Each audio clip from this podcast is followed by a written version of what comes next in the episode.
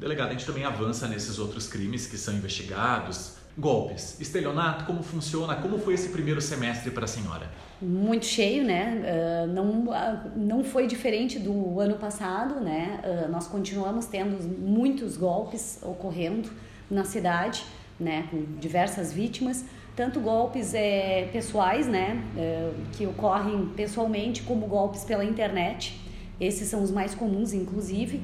Então a gente faz um alerta, né? Continua fazendo sempre o mesmo alerta para todas as vítimas e para a população em geral. E aí eu falo população, eh, a gente quer dizer não só para pessoas mais jovens, mas a gente fala também para os idosos, né? Idosos e idosas, eh, para que cuidem, tenham muita cautela com a internet né? Porque a internet ao mesmo tempo que ela é um mecanismo de ela, ela é um mecanismo maravilhoso, né, de pesquisa, de trabalho, ela também pode ser um mecanismo terrível, né, nessa questão dos golpes.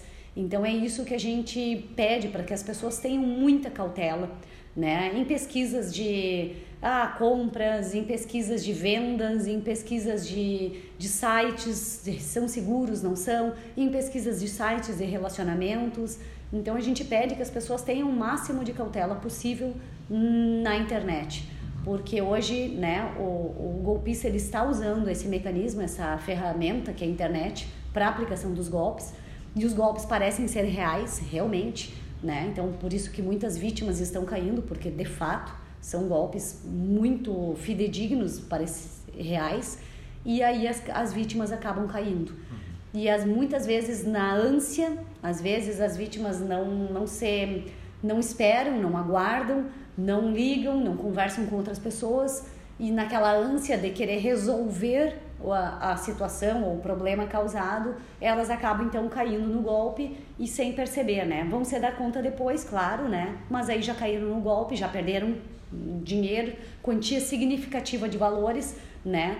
Então, por isso que a gente pede, cuide, não tentem resolver as coisas com ânsia, né? Se viram, ah, entreguei um documento, é, fiz cópia, passei minha carteira de habilitação, uh, conversei com alguém, calma, troca ideia com outras pessoas, procura a polícia, então para se informar, porque daqui a pouco você está sendo vítima de um golpe e você poderá evitar então que seja lesado financeiramente, né? Que tenha o seu patrimônio lesado, às vezes numa conversa, uma troca de ideias que outra pessoa te orienta, né? Ó, oh, isso é um golpe, né? Porque muitas vezes a gente não consegue abrir os olhos enquanto está sofrendo o golpe, né?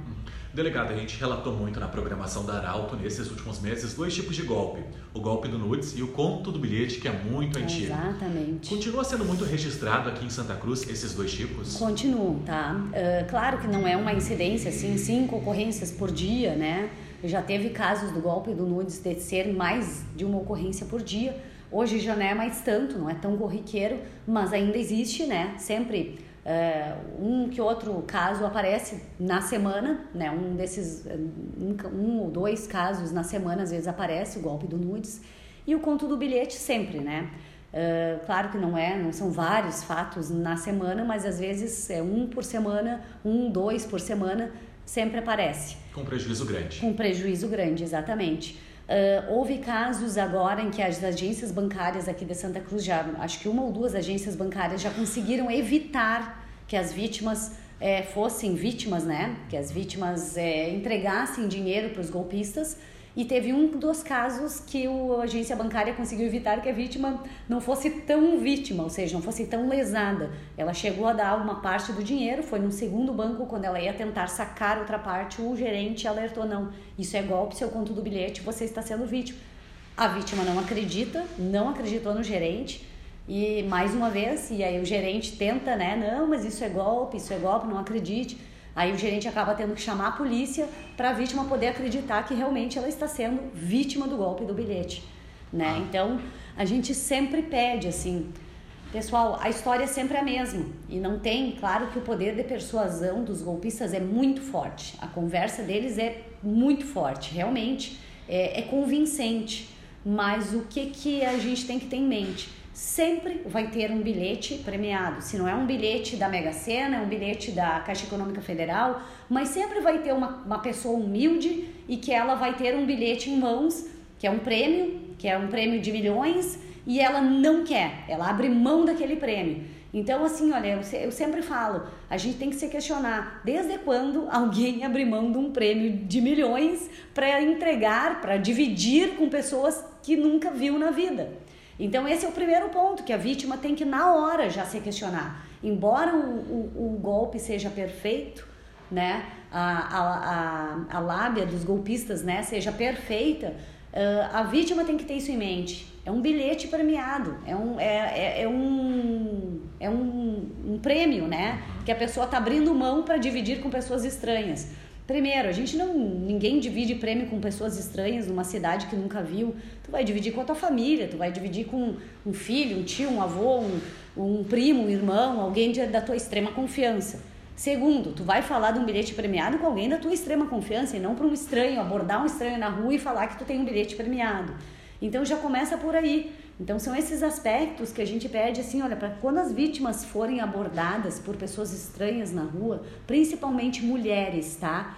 Vítimas mulheres, algumas idosas. Então eu peço cuidado quando forem abordadas por pessoas estranhas na rua, por favor, não deem conversa, tá? Não deem, não, não, não desenvolvam a conversa. Tentem sair e se, se, se for um bilhete premiado de milhões, não cresçam o olho, não aceitem dividir esse prêmio, não aceitem ter, entregar dinheiro, né? Garantia para ter o prêmio dividido. Isso não existe tá? Se alguém está pedindo uma garantia em troca, ah, então eu quero ver, me dá tantos mil e aí eu divido o prêmio com vocês. Isso não existe, né? Então aí é o golpe, aí já começou o golpe. Fechando nossa conversa, delegada, a senhora relatava fora da gravação que muitos golpistas também têm utilizado o nome de policiais aqui da cidade. Exato, aí entra o golpe do nudes também, né? Uh, a gente, eh, o golpe do nudes ele é feito de várias formas, né? Uh, Pode-se usar advogados, pode-se usar policiais